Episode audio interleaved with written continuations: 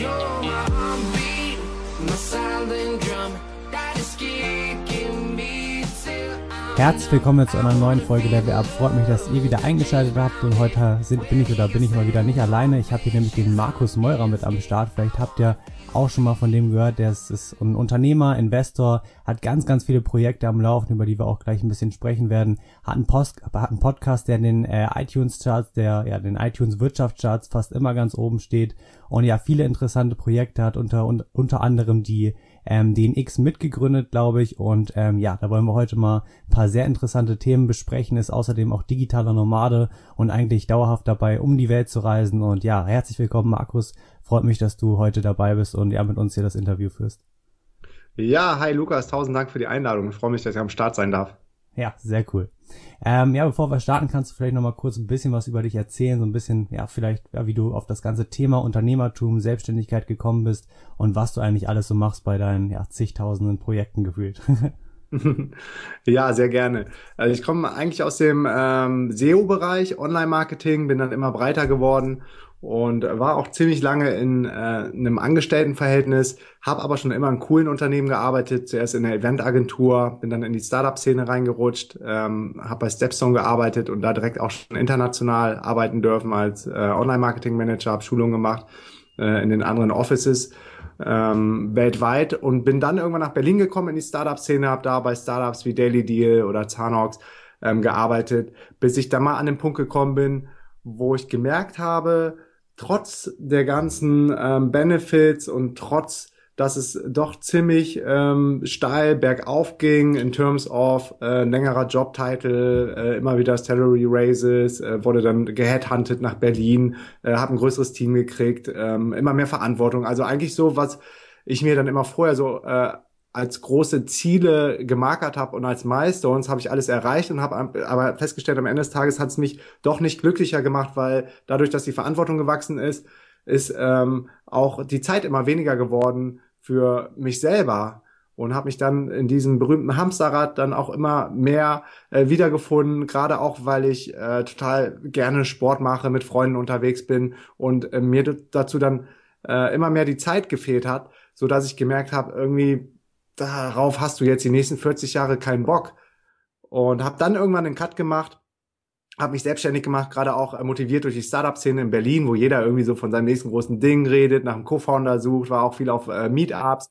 Und man wird da irgendwie total angesteckt so durch die, durch diese ganzen Gründer-Spirit und habe gesagt, ja, ich mache jetzt auch mein eigenes Ding. Und äh, zuerst war es geplant, ganz klassisch eine Online-Marketing-Agentur in Berlin aufzumachen, weil ich ähm, schon ganz gutes Netzwerk hatte, schon immer wieder Anfragen über Xing oder LinkedIn äh, von anderen Startups hatte, ob ich da mal ähm, quasi so ähm, Freelance-mäßig für die arbeiten könnte und dachte, das könnte ganz gut fun funktionieren. Und das war dann, ähm, ich glaube, vor drei oder vier Jahren und zum gleichen Zeitpunkt hatte auch meine Freundin, die Feli, mit der ich ähm, alle meine Business zusammen mache, äh, auch mal wieder gekündigt, weil sie krass von diesem Reisefieber infiziert ist und immer wieder ein, zwei Jahre gearbeitet hat, gekündigt hat, ein halbes Jahr gereist ist, sich wieder hat anstellen lassen, wieder gearbeitet, gekündigt, gereist. Und so war es, dass, dass wir dann beide ohne Job waren und gesagt haben, ähm, wir machen erstmal ein Sabbatical, gehen nach ähm, Southeast Asia, sind dann in Thailand gewesen, Myanmar, äh, Philippinen und irgendwann wurde mir langweilig, so nach zwei Monaten, weil ich ähm, auch ein krasser Type A bin und immer wieder irgendwie aktiv sein muss, dann kann ich den ganzen Tag rumliegen und gar nichts machen und hatte zum Glück meinen Rechner dabei und habe dann quasi von unterwegs so die Website aufgesetzt für meine Agentur, habe überlegt so, was für Produkte kannst du anbieten, wie soll das Pricing sein, wie kriegst du die ersten Leads und ähm, das hat so gut funktioniert, dass ich dann auch die ersten Kunden quasi von unterwegs aufge äh, angenommen habe und mit denen sehr authentisch dann geskypt habe. Hab gesagt, ich bin zwar noch nicht in Berlin, aber wir können quasi schon mal anfangen, so wenn ihr Bock habt zu starten. Und äh, die wollten so schnell wie möglich mehr Traffic haben, bessere Conversions und also genau die Themen, die ich dann bedienen konnte.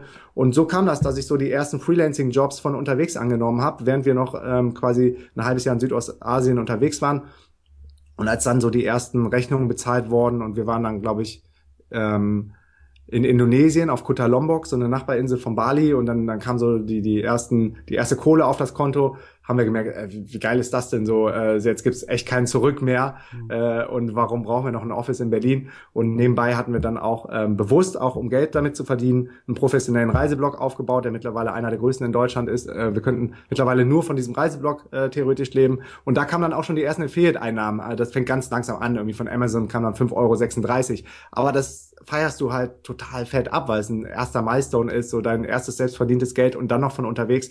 Und das war quasi so unser Weg, äh, in, in das digitale Nomadentum. Ja, klingt echt richtig spannend. Ähm, also das heißt, du hast wirklich deinen Job eigentlich gekündigt, ohne, und du wolltest erstmal einfach nur reisen, ohne direkt das Ziel zu haben, ähm, ich möchte gleich selbstständig sein, mein eigenes Ding zu machen und halt, ähm, ja, letztendlich dann auch dauerhaft digitale Nomade zu bleiben. Das heißt, du hast erstmal wirklich ohne, ja, wirklich Aussichten auf was Festes, auf Geldeinnahmen einfach gekündigt und bist erstmal ein bisschen rumgereist. Ja, ähm, das klingt jetzt erstmal sehr, sehr mutig.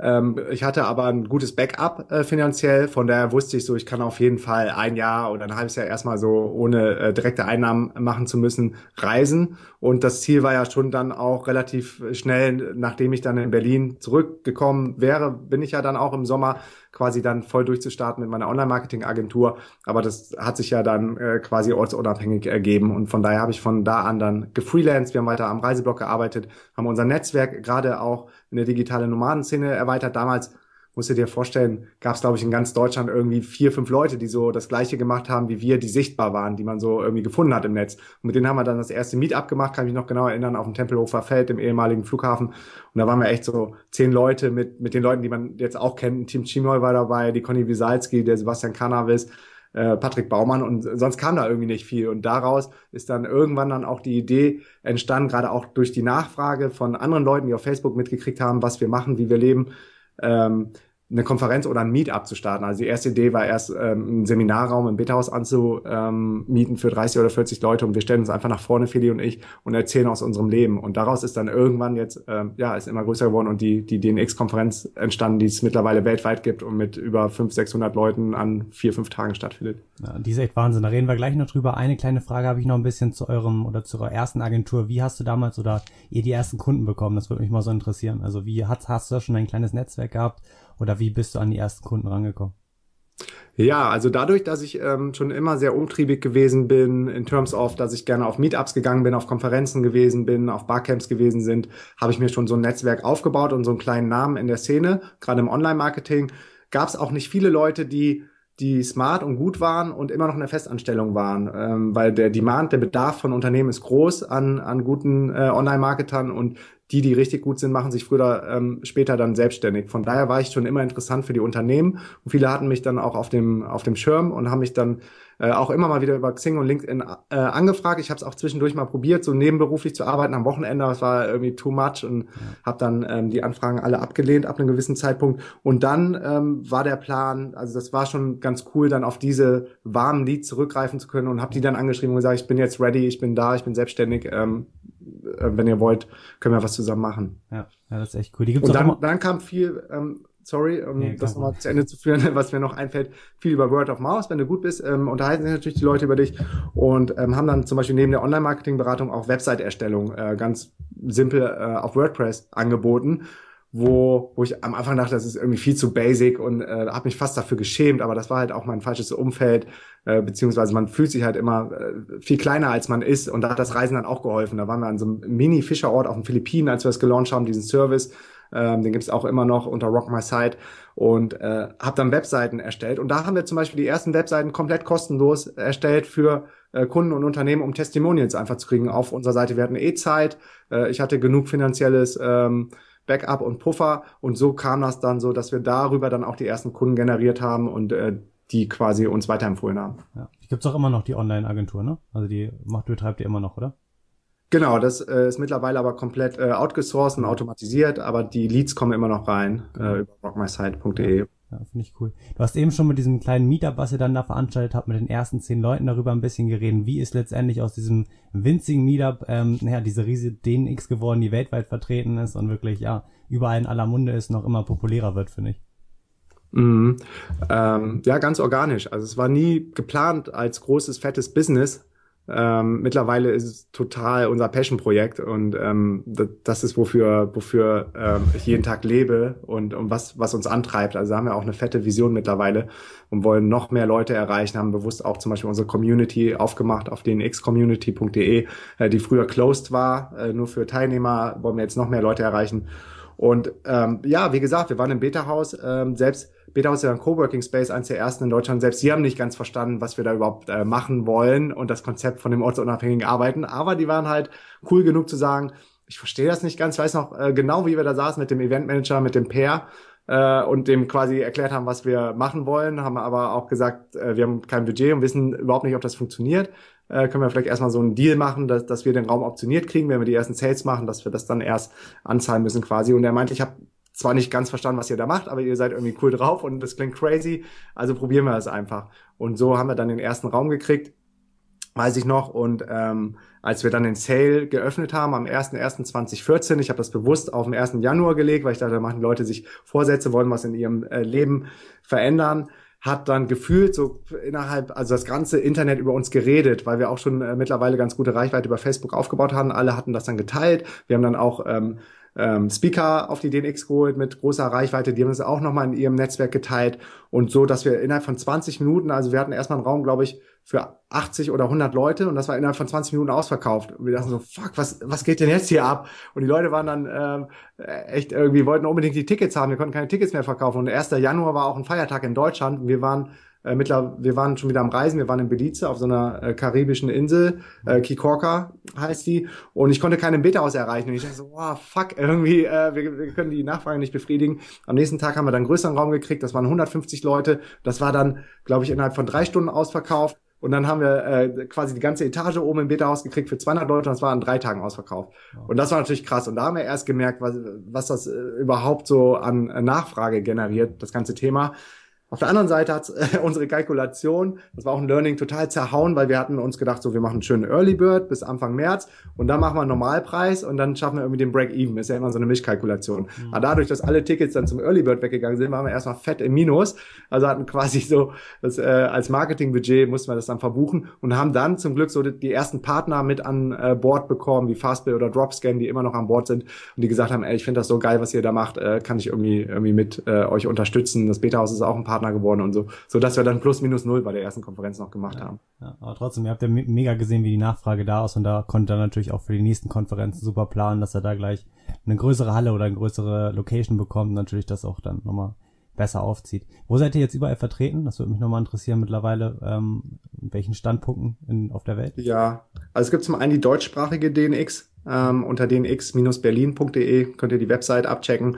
Die ist ähm, einmal im Jahr, im Mai immer. Genau. Am Anfang war die ein bisschen öfter, weil, wie gesagt, die immer direkt alle ausverkauft waren, die Events. Und die Leute haben gesagt, nee, ich kann nicht ein Jahr warten und könnte nicht eine im Oktober machen. Und dann haben wir gesagt, okay, wir machen eine im Oktober. Und dann waren wir in Babylon, das ist auch schon ein fettes Ding. Äh, das war dann ausverkauft. Und dann äh, im Mai nächsten Jahres war die nächste auch wieder ausverkauft, so dass wir wieder eine im Oktober gemacht haben. Und dieses Jahr haben wir gesagt, nee, egal was kommt, wir versuchen jetzt mal diesen Rhythmus reinzukriegen, einmal im Jahr, weil ähm, ganz ehrlich, es ist auch ganz schön anstrengend, immer wieder, immer wieder von Null anzufangen, das Marketing zu machen und rauszugehen. Ähm, viele machen sich da gar keinen, ähm, irgendwie gar keinen Begriff von, wie, wie anstrengend das dann doch ist, auch so ein fettes Orga Event zu organisieren und auch immer wieder dann, ähm, dann diesen, diese, diesen Hype zu erzeugen. Also sie ist einmal im Jahr und dann ähm, haben wir letztes Jahr gestartet mit internationalen Konferenzen, englischsprachigen Konferenzen. Die erste war in Berlin, dieses Jahr haben wir eine in Bangkok gemacht, nächstes Jahr machen wir eine in Lissabon im September und haben nächstes Jahr im März, da bin ich äh, super gespannt drauf, die erste spanischsprachige DNX in Buenos Aires in Argentinien. Ja, das klingt echt cool. Ja, ich werde auf jeden Fall nächstes Jahr auch vorbeischauen auf der DNX in äh, Deutschland auf jeden Fall. Und Lissabon cool. finde ich auch ganz interessant. Ähm, ja. Englischsprachig ist auch mal cool. Ich habe nämlich auch ja. vor, viel zu reisen und dann wird sich das ja auch super ähm, ja, super, super überschneiden. Ähm, das ist jetzt auch das Thema, worüber ich ein bisschen noch mit dir reden möchte, so ein bisschen diese Aufteilung von Reisen und Arbeiten. Denn ich war jetzt letztens auch ein bisschen länger weg, also nicht, nicht so lange wie du immer weg wärst, vielleicht so zwei, drei Wochen war ich im Urlaub und da ist mhm. mir einfach aufgefallen, dass, ähm, dass dieser, dieser Rhythmus oder allgemein dieses Arbeiten mit Urlaub oder mit Reisen, bei dir ist es dann wahrscheinlich eher Reisen statt Urlaub, ähm, wie man das am besten, sage ich mal, ja, zusammenpasst, dass das Ganze wirklich ja, super ineinander übergreift, dass man nicht zu viel arbeitet, eventuell trotzdem alles genießen kann, was man sieht und ähm, aber trotzdem auch genug ja, geschafft bekommt. Ja, also es ist so eine Entwicklung, die dann auch jeder machen muss. Ja. Äh, irgendwann mittlerweile trennen wir auch gar nicht mehr zwischen Urlaub und äh, Freizeit und Arbeiten. Das wird dann immer holistischer, also ganzheitlich das ganze System. Ähm, du darfst dich auf keinen Fall, äh, das war am Anfang für mich auch schwer, diesen Mindshift hinzukriegen, wie ein Urlauberverhalten oder wie ein Tourist, dass du irgendwie auswärts essen gehst, dass du viel Party machst und viel trinkst und halt Urlaub so im klassischen Sinne, wie viele das kennen, ist einfach so die Seele baumeln lassen und nicht viel zu machen. Und äh, du musst dann irgendwann verstehen, das ist jetzt dein Leben. Das ist, du bist zwar in Thailand, es fühlt sich nach Urlaub an, du bist am Strand und du kannst tauchen gehen oder Kitesurfen, aber letztendlich musst du auch sehen, dass die Kohle reinkommt. Und was da hilft, ist dann irgendwann ab einem gewissen Punkt, am Anfang ist es okay, dass es äh, total chaotisch ist ähm, in den ersten Monaten oder ich sag mal auch so das erste Jahr der Selbstständigkeit ist auch viel zu spannend, was da alles passiert, die ganzen Opportunities und dann willst du Tag und Nacht am Rechner sein, weil du so dafür brennst und hast irgendwie kein richtiges System, aber irgendwann musst du dir dann auch Routinen und ähm, Struktur schaffen. Und das war bei uns dann ab einem gewissen Punkt und das war auch total wichtig, dass wir uns dann koordiniert haben, dass ich mir jetzt mittlerweile den Most Important Task immer am Vorabend rausschreibe, mich in der Wunderlist äh, organisiert zusammen mit äh, Feli. Wir haben auch ähm, ein kleines Team jetzt aufgebaut, die wir dann mit dem wir dann auf Slack kommunizieren. Trello ist unser Projektmanagement-Tool und ähm, dass dann immer mehr Planung und Routine reinkommt und nicht zuletzt, weil ich auch äh, total an dem Thema Biohacking, persönliches Wachstum interessiert bin, habe ich auch eine ziemlich krasse, strikte Morning Routine, die dann wirklich jeden Tag mit dem Sonnenaufgang anfängt und bin erstmal so eine Stunde damit beschäftigt, dann ähm, so ein Dankbarkeitsjournal auszuführen, äh, zu füllen, äh, zu meditieren, ähm, und verschiedene andere Sachen zu machen, ähm, bis es dann losgeht mit dem Most Important Task. Und bis dahin gehst du dann auch nicht in Social Media rein, nicht in deine E-Mails, nicht in deinen Facebook-Account, weil irgendwas ist immer und ähm, die Leute wollen ja immer irgendwas von dir und das ist dann äh, immer dieser, dieser ähm, Pull-Effekt. Aber die Energie, die am meisten wert ist, ist die, die du am Anfang des Tages hast. Da hast du auch noch die größte Willpower. Und die solltest du dann für deine eigenen Projekte nutzen. Von daher ist ganz wichtig, irgendwie als erstes so ein, so ein fettes, fettes To-Do wegzuhauen, was nicht am dringendsten ist, sondern am wichtigsten ist. Also wenn du überlegst, was ist jetzt mein MIT oder Eat the Frog, ähm, wird das auch manchmal genannt, ist das immer der Task, der so den größten Impact auf dein Business hat. Ja, finde ich eine super Sache. Mache ich nämlich ganz genauso und äh, ich fand auch gut, dass du gesagt hast, im ersten Jahr, dass fast alles so ein bisschen zu durcheinander war, um sich sowas mhm. zu erstellen. Das habe ich nämlich auch gemerkt. Ich bin jetzt auch noch nicht so lange selbstständig, mache das jetzt seit ähm, Ende Dezember, seit Dezember ungefähr. Und da war es auch am Anfang war wirklich alles so durcheinander. Ich habe dann probiert, mit mir eine Routine zu machen, es hat einfach nicht geklappt. Also es gab nee, Millionen Aufgaben, spannend, genau, Millionen Aufgaben kommen rein, dann machst du das und dann ist dir jetzt auch komplett egal. Du willst einfach nur alles fertig kriegen und dann merke mit der Zeit aber, dass immer, immer mehr wird und dass man da einfach ja nicht in so einen Rhythmus reinkommt und dass dann so eine Routine extrem Sinn macht und einen auch extrem mehr erfüllt. Erstens, man ist irgendwie strukturierter, glücklicher und man kriegt auch viel, viel mehr geschafft. Das stimmt auf jeden Fall. Ähm, auf jeden Fall. Ja, deine Routine hast du gerade ein bisschen genannt. Das heißt, du startest morgens immer mit deiner Routine durch, die du eben genannt hast, deine wichtigste mhm. Aufgabe und dann ähm, war es das schon oder machst du dann noch deine weiteren, nicht ganz so wichtigen Aufgaben auf der Liste zu Ende sozusagen? Ja, es kommt auch immer so ein bisschen darauf an, wo wir gerade sind und wie der Wind ist. Ähm, ja. Wir sind äh, total passionierte Kitesurfer mittlerweile. Ich liebe das und ähm, reisen jetzt auch immer da, wo starker Wind ist und wir aufs Meer raus können. Und zum Beispiel auf Lemnos, ähm, das ist eine griechische Insel, die richtig geil ist, äh, noch so ein kleiner Hidden Champion. Ähm, da bläst der Wind dann immer vormittags. Das heißt, ähm, da geht man dann aufs Wasser, äh, wenn der Wind mal da ist. Und dann fängt man erst später in den Tag, äh, geht man erst später in den Tag. Jetzt in Brasilien, wo wir hinfliegen, sind wir auch an der Nordküste unterwegs. Ist auch einer der geilsten äh, Kitespots der ganzen Welt. Ähm, ich glaube, da frischt der Wind immer erst ab mittags auf, so dass wir am Vormittags beschäftigt sind. Und nach dem MIT, ähm, ja, gehe ich dann meistens, glaube ich, genau, dann gehe ich einmal in, äh, in Slack um zu gucken, ob das Team irgendwelche Rückfragen hat, weil äh, wenn sich das da staut, können die ja nicht weitermachen und das hat dann so Opportunitätskosten. Also das ist dann auch erstmal wichtig, dass du die dann versorgst mit Infos und Input. dann gehe ich einmal, glaube ich, genau, dann gehe ich einmal in Help Scout, das ist so unser Customer Service ähm, Tool, äh, beantworte da ein paar Fragen, gehe in Facebook, in meine Social Media Channels, guck, ob da irgendwas äh, abzuarbeiten ist, in, äh, in Gmail rein. Das ist ist ja so ein bisschen Entspannung, irgendwie macht ja auch Spaß, ne? Ja. Und das ist so, so, eine kleine Belohnung nach so, einem, nach so einem krassen Task, worauf du irgendwie gar keinen Bock hast, weil es so anstrengend ist, ne? Es zieht auch äh, richtig Energie. Und dann ähm, habe ich in der Wunderlist äh, auch immer so Tasks, die sind auf Prio 2 und Prio 3. Und mit, mhm. je nachdem, wie viel Power ich noch habe, ähm, haue ich dann noch zwei, drei von den Prio 2 Sachen äh, weg oder ziehe mir da so ein Prio 3 Ding raus. Das ist aber immer noch so ein bisschen Freestyle. Genau. Ja, bei mir war es letzter Zeit oder immer noch teilweise so, dass ich dann wirklich immer noch die ganze True-Liste abgearbeitet habe, auch die Kleinaufgaben. Ich glaube, man muss das so ein bisschen, einfach dieses, dieses, sich so ein bisschen die Gedanken oder einfach nur begreifen, dass man nicht immer oder dass es nicht so wichtig ist, dann auch diese komplett unwichtigen Aufgaben abzuhaken, sondern die einfach mal zu stehen zu lassen und dann auch in den Tag richtig durchzustarten, mal richtig abzuschalten und zu entspannen. Ja, also das hat mich, das hat mich ehrlich gesagt am Anfang auch immer wahnsinnig gemacht. Ich bin auch so ein Perfektionist und wollte das immer auf Null haben und immer Zero Inbox und so. Und du irgendwann, es hat aber lange gedauert, bin ich an den Punkt ähm, gekommen, mir selber einzugestehen, du, du wirst niemals immer on top sein. Es wird immer volllaufen, es wird immer irgendwas sein. so Und dann ist die Kunst, sich nicht verrückt zu machen, nicht nervös zu werden. Mal gelingt mir das besser, mal gelingt mir das äh, weniger gut. Ähm, aber mit der Zeit wird's dann besser. Ja, ja, genau so ist bei mir auch. Ich bin auch Perfektionist, deswegen äh, muss man sich da so ein bisschen wirklich dran gewöhnen, aber ist alles machbar, denke ich auch.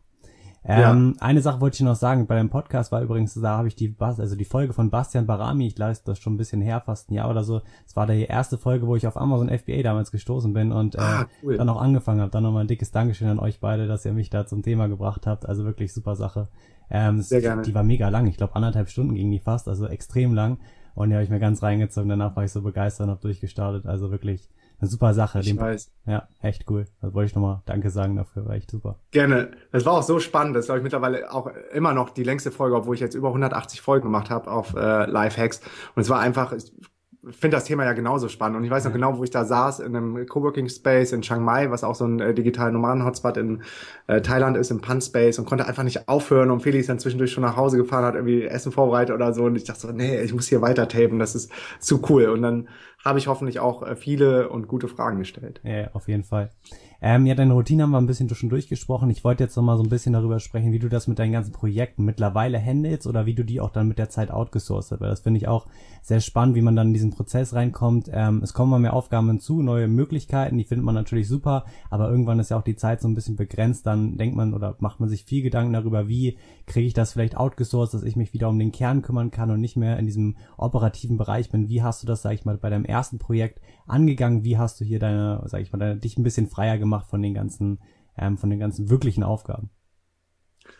Ja, also ich denke, es gibt da so keinen goldenen Weg oder so die Number One Rule, wie das jeder machen sollte. Das ist ein viel so ein Vor und Zurück und Austesten. Wir haben da auch äh, irgendwie harte Learnings machen müssen. Ähm, wir haben zum Beispiel viel zu spät äh, Verantwortung abgegeben, weil ich erstmal nicht loslassen konnte und dachte, das kannst du auch alles selber. Das war eine totale Befreiung. Äh, irgendwann haben wir dann so die erste VA reingeholt ins Team und die hat uns dann äh, mega geholfen. Die Vera, äh, der sind wir auch mega dankbar. Und wenn du dann merkst, so es funktioniert und auch mal so äh, irgendwie die Hürde im Kopf überwindest, dass du auch mal ein Login aus deiner Hand äh, rausgibst und so und merkst, wie viel mehr Zeit dir das bringt, dann äh, hat man auch Mut, irgendwie noch mehr Leute aufs Team zu holen, anzustellen quasi äh, wobei ähm, man das auch immer sehr agil hoch und runter fahren kann, äh, weil die alle, die für uns arbeiten, sind Freelancer. Dann haben wir irgendwann auch ein bisschen übers Team, äh, übers Ziel hinausgeschossen, also hatten ein viel zu großes Team und irgendwann haben sich da alle nur noch selbst verwaltet in Slack, in, Trello und ich habe so gemerkt, irgendwie, ich bin auch gar nicht mehr on top und bei vielen Sachen war ich überhaupt nicht mehr im Thema. Wir haben uns auch total viel zugemutet, dann mit der Konferenz in Bangkok und noch die Camps gestartet, die Jobbörse, tausend Sachen, wie du eben schon sagtest äh, mussten halt dann auch lernen, dass, dass uns das nicht unbedingt schneller gemacht hat, weil ich dachte irgendwie äh, schneller wachsen, größeres Team und du hast irgendwie noch mehr Zeit und alles geht schneller, aber am Ende des Tages war man dann so beschäftigt mit der Verwaltung und auch mit People Management, das sollte man auch nicht vergessen. Das sind ja auch alles Menschen, die dann für dich arbeiten und jeder ist anders und jeder braucht irgendwie eine andere Pflege und Input von dir und ein, einige brauchen dann äh, mehr Skype-Calls und, und mehr Anleitungen, andere laufen besser alleine, aber da muss man sich dann auch total reinfuchsen. Das sind so Themen, die lernt man so auch äh, irgendwie gar nicht. Äh, von daher war da auch unsere äh, Lernkurve ziemlich steil. Und jetzt sind wir gerade wieder so, dass wir uns wieder so ein bisschen gesu gesund geschrumpft haben, kleines, aber feines Team haben, ich wieder sehr viel selber mache, sehr viel operativ äh, auch wieder äh, drin bin und es fühlt sich einfach besser an. Und äh, wenn wir das nächste Mal dann wieder das Team so hochskalieren, dann äh, auf jeden Fall mit viel mehr Plan und Struktur, gerade was auch die SOPs angeht, die äh, Standardprozesse oder die Briefings, da waren wir einfach viel zu schnell und let go und haben einfach gehofft und vertraut, dass andere das mit der gleichen Passion machen, wie du es machst. Aber letztendlich ähm, macht es keiner mit so viel Begeisterung und Leidenschaft wie du selber, weil es einfach ist dein Business und dafür bist du dann verantwortlich. Ja, das stimmt. Du hast eben den oder euren ersten VA angesprochen. Wo habt ihr sie gefunden? Also ist ja eine Frau.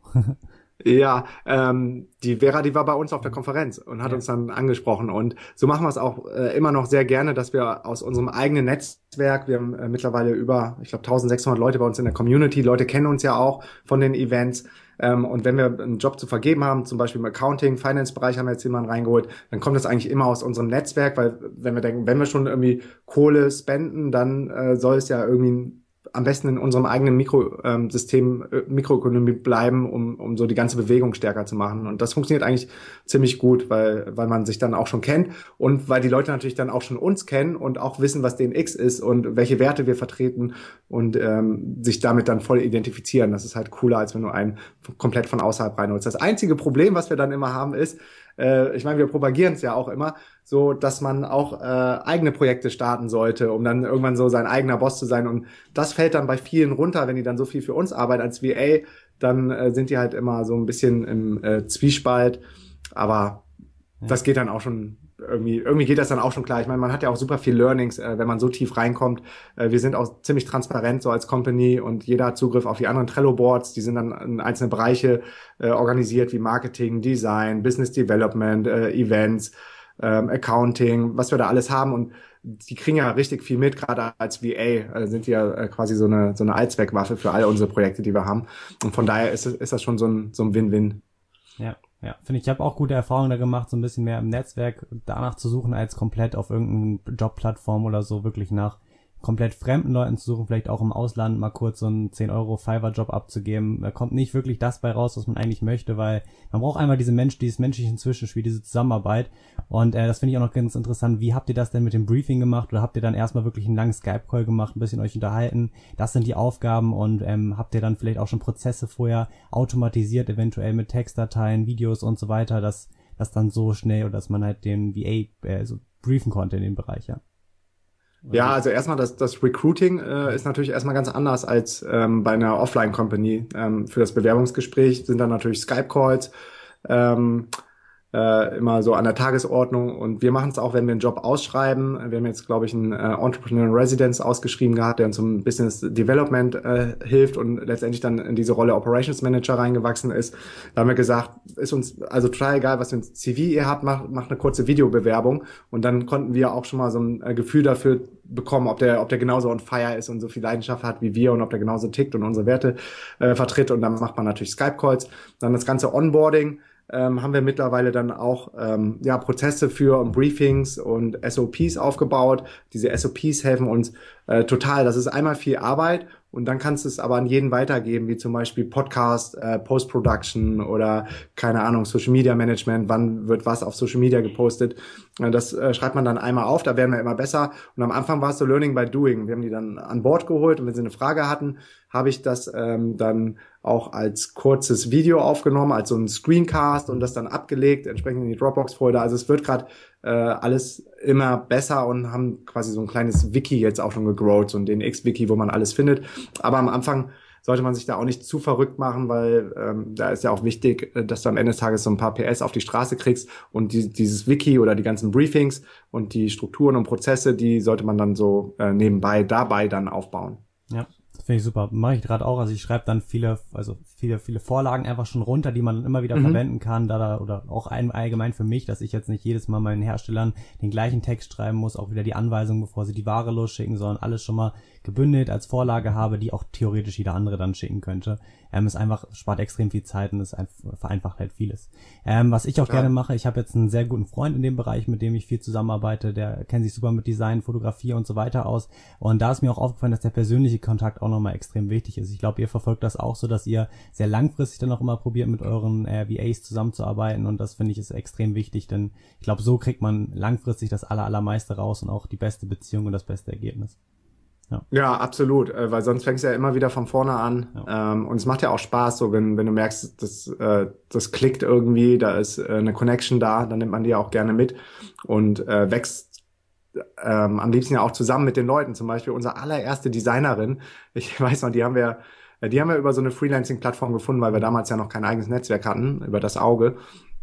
Und ähm, ja, die hatte, glaube ich, ein Logo für Rock My Side gemacht. So, und das war, damals gab es noch gar nicht die DNX. Und die ist zum Beispiel immer noch mit an Bord und ist halt quasi da so voll reingewachsen und profitiert jetzt auch von den ganzen äh, Netzwerk von uns, dass da auch immer wieder so Bedarf nach, äh, nach einer guten Designerin ist. Und das ist die Saskia und die, die ist einfach Bombe. Und äh, das Witzige war, die ist so das beste Beispiel dafür, dass man auch eine Company komplett remote, äh, also ortsunabhängig führen kann. Weil wir haben uns, glaube ich, drei Jahre ähm, nicht gesehen und noch nicht mal miteinander geskypt. Also wir haben nur E-Mails geschrieben, ja. kannten uns von Mails und jetzt äh, endlich dieses Jahr im Mai hat sie es mal auf eine DNX geschafft und das war natürlich so cool, weil es kam uns vor, als ob wir uns schon ewig kennen und sie jetzt so das erste Mal dann auch in so einem krassen Umfeld gesehen, was, was sie da auch für Designs irgendwie ja. macht, ähm, die eigenen Roll-Ups gesehen, die Plakate gesehen, die Banner gesehen, die Agendas, die wir ausdrucken, also das ganze Branding, das, die ganze Markenbildung äh, kommt ja auch aus ihrer Feder und das, das war dann so ein cooles Erlebnis und auch, auch cool, ein cooler Showcase für die Leute vor Ort.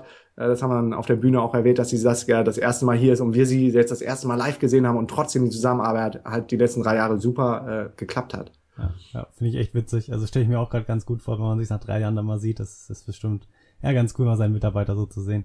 Ähm, mhm. Ein Projekt oder was ich noch extrem interessant war, war, war bei euch äh, das DNX Camp. Vielleicht kannst du da noch mal ein bisschen was drüber erzählen, was das Ganze ist und was damit so ein bisschen ähm, das Ziel ist. Habe ich nämlich auch oder finde ich allgemein mega interessant und ja, kannst du vielleicht ein bisschen was noch zu erzählen.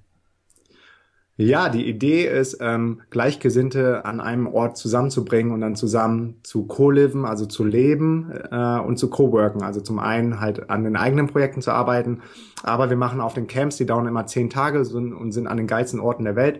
Wir haben bis jetzt Camps gemacht in äh, Tarifa, Spanien, in Lissabon haben wir eins gemacht, in Brasilien haben wir eins gemacht, auf Kolanta, in Thailand, äh, Lemnos vor ein paar Monaten und jetzt in Brasilien findet wieder eins statt, in Ägypten jetzt in ein paar Wochen das erste deutschsprachige Camp, weil da auch immer mehr Nachfrage war.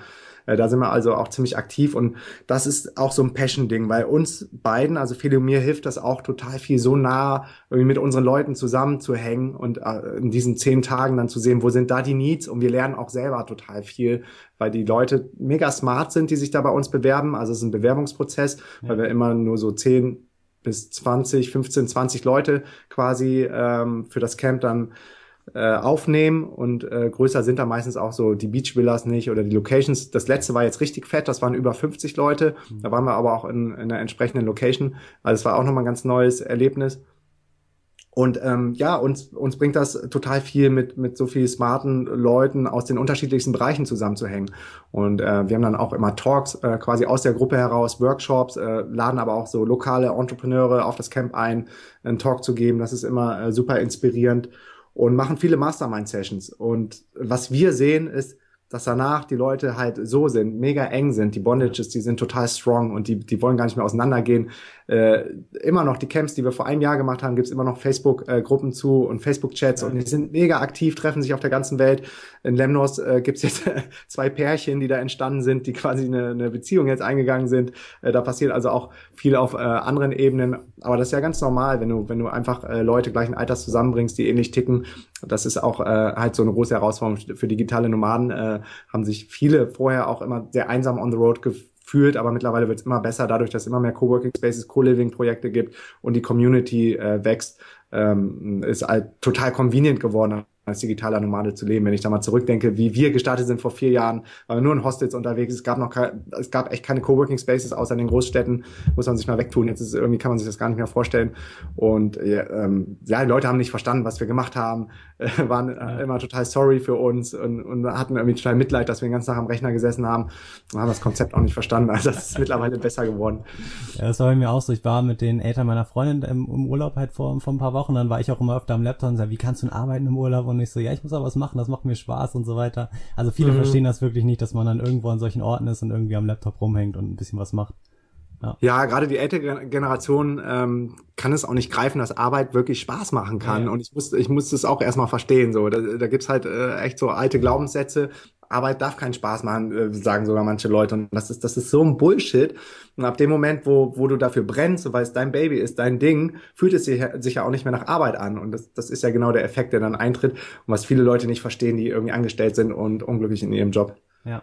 Ähm, wie reist ihr mittlerweile? Also seid ihr immer in der Nähe von Coworking Spaces, wo ihr dann noch arbeitet oder ähm, wie gestaltet ihr mittlerweile eure Trips um die Welt? ja, also am Anfang war es total Freestyle. Äh, ja. es, ist gar nicht so easy dann zu entscheiden, wo gehst du hin, weil äh, jeder empfiehlt irgendwie was anderes. Äh, Südostasien ist natürlich immer geil, weil das Essen total cool ist, ja. ist sehr convenient, äh, die sind sehr gastfreundlich. Ähm, man hat schnelles Internet, äh, man hat schnelles Wi-Fi, die äh, Datenpakete sind günstig auf den äh, SIM-Karten so als Fallback. Ähm, also Südostasien geht immer. Ähm, und mittlerweile sind wir jetzt immer da, wo, wo man gut Kitesurfen kann, weil das, das ist einfach, das ist, das ist echt der heiße Scheiß. Also wenn du die Chance hast, mal zu kiten oder mal so, so einen kleinen äh, Kurs zu machen, mach das auf jeden Fall. Ähm, es gibt auch immer mehr Kiter, gerade in der digitalen Nomadenszene, ja. weil Kiteboarding äh, relativ aufwendig ist und man auch Geduld braucht, bis dann der Wind äh, entsprechend stark ist. Und viele Leute können sich das dann auch nicht, nicht leisten. Die haben halt ihren Jahresurlaub eine Woche oder so und hängen dann am Kitespot und sind total traurig, weil dann irgendwie nur zwei Tage Wind war und fünf Tage nicht. Und darum ist das so irgendwie der neue Luxus, das neue Golf für digitale Nomaden, weil die haben vielleicht nicht alle so viel Kohle wie, wie die Golfspieler, aber dafür haben sie Zeit und die Währung ist ja viel, viel wichtiger als irgendwelche materiellen Sachen. Von daher suchen wir uns die Spots jetzt immer, immer so nach Kitespots aus, deshalb waren wir in Lemnos und äh, freuen uns schon mega, jetzt in zwei Wochen wieder nach Brasilien zu fliegen.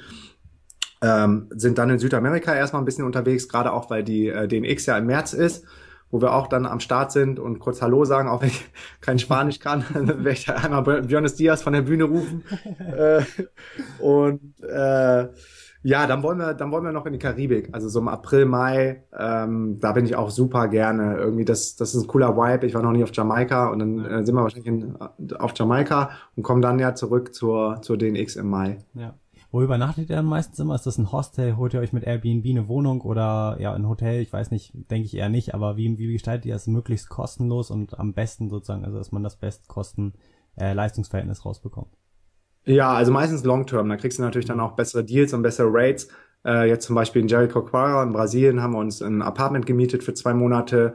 Ähm, jetzt erster Ort, ähm, Kombuko sind wir da an der Nordküste. Ähm, gehen wir wahrscheinlich in Airbnb, Airbnb und da ist das Coole, dass wir einen Artikel auf unserem Reiseblog auf Travelisa haben, der relativ gut, ich glaube zum Keyword Airbnb-Tipps oder so rankt. Und da haben wir das äh, Affiliate-Links reingebaut. Das heißt, äh, die kriegen dann Startguthaben, wenn die sich für Airbnb anmelden. Und wenn die dann auch mit Airbnb reisen oder Gastgeber werden, kriegen wir dann immer eine Commission quasi als Airbnb-Guthaben. Und da sind dann immer ein paar hundert Euro drauf. Und das ist richtig cool. Dann können wir von dem Guthaben wohnen.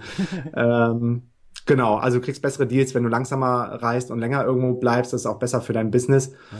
Und ähm, ja, also Hotels oder Hostels gar nicht mehr. Ja, ja ich glaube, ich glaube, oft ist noch, also selbst bei mir noch teilweise das Reisen, also das, das allgemeine Leben dann auch im Ausland fast, oder dass man das sich immer als teuer vorstellt, weil Urlaub ist ja mega teuer. Ähm, aber ich denke, dass fast, sage ich mal, dieses langfristige, also dieses langzeitige Reisen, was ihr macht, ähm, wirklich über mehrere Monate an einem Ort zu sein, fast günstiger ist, als in Deutschland sich irgendwo eine Wohnung zu mieten und dann hier zu leben, oder? Absolut. Und das haben ja die meisten am Anfang auch gar nicht begriffen. So wie für die ist das ja nur Urlaub und die können sich gar nicht vorstellen, so dass man zum Beispiel hier in Berlin haben wir auch keine Wohnung mehr. Wir haben offiziell eine Wohnung, aber die ist long-term untervermietet, weil du in Deutschland eine Meldeadresse brauchst, gerade wenn du hier eine Company angemeldet hast. Aber wir wohnen zum Beispiel jetzt gerade hier äh, bei einem Kumpel in, äh, in Berlin Mitte. Und ansonsten gehen wir auch in äh, Airbnbs oder in Berlin ist Airbnb mittlerweile verboten, aber über WG gesucht findest du dann immer noch auch so so Midterm Rents.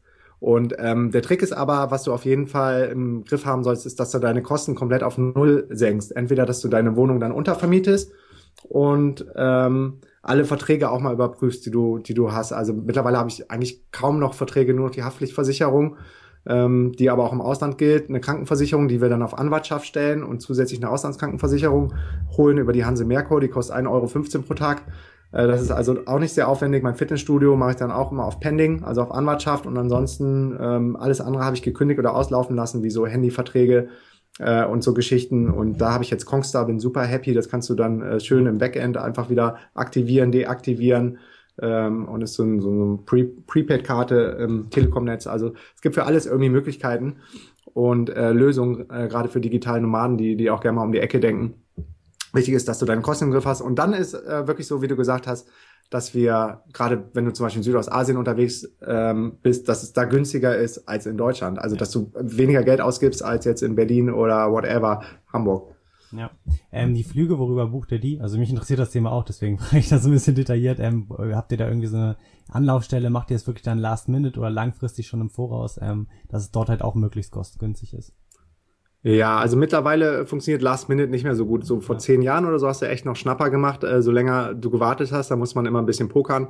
Ähm, jetzt ist es so, wenn du weißt, dass du zu einem bestimmten Termin an einem bestimmten Ort sein willst, äh, so früh wie möglich buchen. Da gehen wir auch über die normalen Flugsuchmaschinen wie Momondo. Zum Beispiel ähm, Condor hat einen ziemlich coolen Deal, um nach Brasilien zu kommen. Mhm. Gibt immer so bestimmte Airlines, die dann relativ ähm, günstig irgendwo hinfliegen. Aber je langsamer du reist, umso weniger CO2 verbrauchst du auch und umso weniger ähm, äh, Flüge brauchst du dann auch. Und bei uns kommt es noch dazu, das ist ganz cool, dass ich einen alten Schulfreund habe, der bei Etihad arbeitet ähm, als Techniker und da können wir dann äh, Standby fliegen. Ja. Und gerade als digitaler Nomade ähm, hat man ja auch Zeit und dann äh, manchmal kommst du dann halt nicht auf den Flieger, aber dafür zahlst du dann nur einen Bruchteil dessen, was du eigentlich zahlen würdest und äh, manchmal kommen wir dann sogar in die Business Class. Äh, die würden wir uns eigentlich nie, nie irgendwie kaufen oder erlauben, aber ähm, das ist natürlich dann auch ganz cool. Ja, nimmt man natürlich dann auch mit. wenn es kostet. Ja, ja, das ist total ja. cool, gerade auch, weil du da gutes Internet hast und dann deinen Sitz komplett, also quasi so als Liege auslegen kannst und da pennen kannst. Und gerade letztes Jahr waren wir echt krass unterwegs. Da waren wir, glaube ich, erst in, in Hongkong, äh, um unser Business da anzumelden. Und dann waren wir in äh, Thailand, um da Location Scouting für die DNX in Bangkok zu machen, sind dann nach Europa geflogen, um bei der Nomad Cruise mitzumachen. Ja. Dann wieder nach ähm, äh, warte mal, wo ist die Cruise nochmal angekommen? Genau, die ist in Brasilien angekommen, in Salvador, haben da auch ein äh, Charity-Projekt dann gemacht und sind dann äh, noch einmal quer um den Kontinent nach, äh, nach Asien geflogen, um Muay Thai zu machen in Phuket. Äh, da waren wir schon echt im Flieger, haben aber auch gemerkt, das ist einfach äh, irgendwie zu anstrengend und äh, darum bleiben wir zum Beispiel diesen Winter jetzt komplett in Südamerika. Ja, ja finde ich richtig cool. Ähm, jetzt vielleicht zum Abschluss nochmal so vielleicht ein paar Fehler oder so wirklich die besten Tipps noch, so die du mitgeben kannst, wenn jetzt einer sagt, ich möchte in, dieses Digi in diesen digitalen, digitalen normalen Lifestyle ähm, einsteigen und auch um die Welt reisen, vielleicht so ein paar Fehler, die du gemacht hast, die du jetzt, sage ich mal, jemandem mitgeben kannst, der da noch nicht so viel Erfahrung gemacht hat oder so die letzten vielleicht drei Tipps oder so, die dir jetzt mal so spontan in den Kopf kommen. Ja, also äh, bewusst Fehler gemacht haben wir eigentlich nicht, weil es ja so ungeplant war. Wir sind ja irgendwie, ohne zu wissen, äh, dass, dass wir das machen wollen, sind wir da so, so reingestolpert. Ähm, von daher hatten wir da jetzt keinen, keinen großen Plan oder ein Konzept. Ähm, was aber total wichtig ist, ist, sich von Anfang an mit Gleichgesinnten zu vernetzen und zu connecten, weil du brauchst den Support von anderen, gerade weil das Thema auch so outstanding ist in Deutschland, wo die Arbeitswelt noch sehr konventionell tickt. Und gerade im Familien- und Freundeskreis, das war bei uns auch so, ähm, stößt man dann äh, doch schon auf Widerstände oder die Leute verstehen das einfach nicht und die, die supporten dich nicht, nicht die unterstützen dich nicht. Darum äh, ist da auch immer so ein geiler Vibe bei uns auf den Konferenzen, wenn die Leute irgendwie das erste Mal, viele finden dann das erste Mal Gleichgesinnte und werden nicht als Idiot abgestempelt, wenn die über ihre Idee reden, sondern kriegen dann High Five und überlegen, wie kann man da irgendwie zusammenarbeiten und was machen und was sind so die nächsten Steps. Also auf jeden Fall mit anderen Leuten connecten. Da hilft im ersten Zuge ähm, beispielsweise unsere Online-Community unter dnxcommunity, ein Wort.de ähm, findest du über 1600 gleichgesinnte Leute und da kriegt man dann mal auch so ein Gefühl fürs Thema, über was für Themen reden die, wie findet man so die besten äh, Hotspots, was für ein Travel Gear nimmt man, ähm, was ist mit VPN-Netzwerken, keine Ahnung, einfach mal reingucken so, dann kriegt man ein ja. Gefühl dafür, ob du das wirklich willst ähm, dann alles, alles dazu lesen, verschlingen. Mittlerweile gibt's ja auch richtig gute Blogs und Ressourcen zu diesem ganzen Thema. Ähm, und auch bewusst mal so über die Challenges, die Herausforderungen nachdenken, auch wenn das am Anfang viele nicht hören wollen, dass es doch schon sehr lonely sein kann, sehr einsam. Man hat ähm, mit den typischen Problemen eines Selbstständigen zu kämpfen, dass es immer wieder Auf und Abs gibt und so. Und wenn du dann immer noch überzeugt bist, komm am besten mal auf ein Event von uns. Wie gesagt, da kriegst du dann eine Portion Motivation und Inspiration. Gerade auch, wenn du andere Leute triffst, die das schon machen, dann ist das Ganze total greifbar. Und dann würde ich ähm, in einen ähm, günstigen digitalen normalen Hotspot, wie zum Beispiel nach Chiang Mai gehen oder so, das ist sehr convenient, da gibt es schon eine große Szene, Lebenshaltungskosten sind gering und es einfach mal austesten für ein paar Monate, ob das, ob das dein Ding ist. Kann ja auch sein, dass du sagst, nee, das habe ich mir jetzt irgendwie ganz anders vorgestellt. Aber das sollte irgendwie schon ganz gut äh, geplant sein, wobei es da irgendwie auch wieder nicht so den goldenen Weg gibt. Ähm, einige machen es total kamikaze, kündigen ihren Job, ohne irgendwie ein Backup zu haben und es funktioniert, weil die sich selber so unter Druck setzen. Andere äh, gehen erstmal auf Teilzeit, auf 60 Prozent Arbeit, bauen nebenbei ihr Business auf äh, und dritte freelancen dann, äh, was auch immer ein guter Start ist, ähm, neben ihrem eigenen ähm, Business, was sie aufbauen. Also da muss jeder für sich selbst den richtigen Weg rausfinden, aber das je tiefer man dann in diese Szene reinkommt und je mehr man sich mit anderen Leuten unterhält, umso klarer wird dann auch, äh, wie starte ich das, womit verdiene ich mein Geld, was ist mein Passion-Projekt, was bringt mir vielleicht am Anfang erstmal Kohle, um ruhig schlafen zu können. Und das ähm, entwickelt sich dann so Step by Step. Also die Zeiten waren nie besser als heute. Das Internet ist richtig, richtig gut ausgebaut. Auch an den kleinsten Spots äh, haben wir die krassesten Projekte jetzt schon gelauncht. Ähm, wie gesagt, El Nido auf den Philippinen ist so ein Mini-Fischerdorf. Von da haben wir Travelista den Travel-Blog gestartet, Rock My Site, äh, richtig krasse Business-Entscheidungen getroffen. Und auch wenn das Internet ein bisschen langsam war oder ähm, es, glaube ich, bis 4 Uhr keinen Strom gab, musste man sich dann immer so ein, äh, so ein Shake bestellen, dass sie einen Generator angemacht haben, die wieder arbeiten konnten und so Devices laden. Aber wo ein Wille ist, ist ein Weg und es funktioniert alles. Die Community wird immer größer und es gibt überall geile Coworking Spaces, gerade in, in Thailand die Tropical Coworking Spaces auf Bali wie das Hubot oder ja. ähm, äh, Co-Space oder äh, auf Koh Phangan oder äh, Beach Hub. Ähm, die sind einfach, ja, ist cool. Macht einfach Bock, so in die Community reinzukommen. Ja, ja finde ich mega cool. Auf jeden Fall vielen, vielen Dank für das Interview. Ähm, fand ich wirklich mega cool. Ich bin richtig gehypt, so ein bisschen jetzt auch. Eigentlich am liebsten würde ich jetzt gleich losreisen irgendwo hin, so ganz spontan. Glaube ich dir. Steht aber bei mir wirklich nächstes Jahr so ein bisschen mehr an, auch da mal reinzuschnuppern. Man weiß natürlich vorher jetzt nie, ob es wirklich das Richtige ist. Ich denke, da hilft einfach ausprobieren, sich das anzuschauen und dann äh, ja damit sich einfach mal auszu, also mitten auseinanderzusetzen. Ja, mega cool. Ähm, danke, danke fürs Interview. Ähm, wo kann man denn vielleicht noch mit dir Kontakt aufnehmen oder halt äh, eventuell nochmal was zu dir finden? Du hast deinen Podcast, den DNX Lifehacks, die Facebook-Gruppe hast du eben schon angesprochen und äh, hast du sonst noch irgendeine Anlaufstelle, deine Facebook-Page? Ja, äh, Facebook findet man mich unter Markus Meurer. Da habe ich auch eine, eine Seite, das ist dann das bunte Bild. Das andere ist das persönliche Profil, das schwarz-weiß. Da kann ich aber keine Freundschaften mehr annehmen. ähm, ja, ach, sind irgendwie Millionen Projekte. Am einfachsten ist wahrscheinlich auf markusmeurer.de zu gehen. Ansonsten mir bei Snapchat zu folgen. Da bin ich ziemlich aktiv jetzt, auch wenn du mal so live und raw ungefiltert mal so ein Leben vom digitalen Nomaden äh, sehen willst und checken willst, ob es wirklich so spannend ist, wie es vielleicht auf Instagram immer aussieht. Auf Snapchat ist die echte Welt. Ähm, bin ich unter Markus Meurer zu finden. Markus mit C, Meurer mit EU, alles klein. Ähm, ja, einfach mal nach DNX googeln, da findest du die ganzen DNX-Projekte oder nach Markus Meurer googeln und dann kommst du auch irgendwie so von, von Stöckchen zu Stöckchen und dann findest du alle weiteren Sachen von mir. Und ja, wer irgendwie eine Frage hat, inspiriert ist, motiviert ist, ähm, aber noch Rückfragen hat, schreibt mich immer an. Ich antworte auf jeden Fall auf jede E-Mail, auf jede Nachricht und freue mich total, irgendwie mit den Leuten in Kontakt zu kommen. Ja, super packen wir auf jeden Fall nochmal in die Show Notes, da könnt ihr dann vorbeischauen. Snapchat ist immer eine gute Anlaufstelle, ähm, bin ich auch sehr aktiv, packen wir auch mal unten rein, dann äh, könnt ihr uns da nochmal folgen. Ja, vielen, vielen Dank fürs äh, Interview nochmal und ja, echt coole Sache und ja, wir sehen uns dann auf jeden Fall, denke ich, bestimmt nochmal in einer Folge und dann quatschen wir eventuell nochmal, wenn ich ein bisschen um die Welt gereist bin, so über so einen kleinen Erfahrungsaustausch und ja, war eine coole Session und ja, danke, dass du da warst. Sehr gerne, hat mir auch viel Spaß gemacht.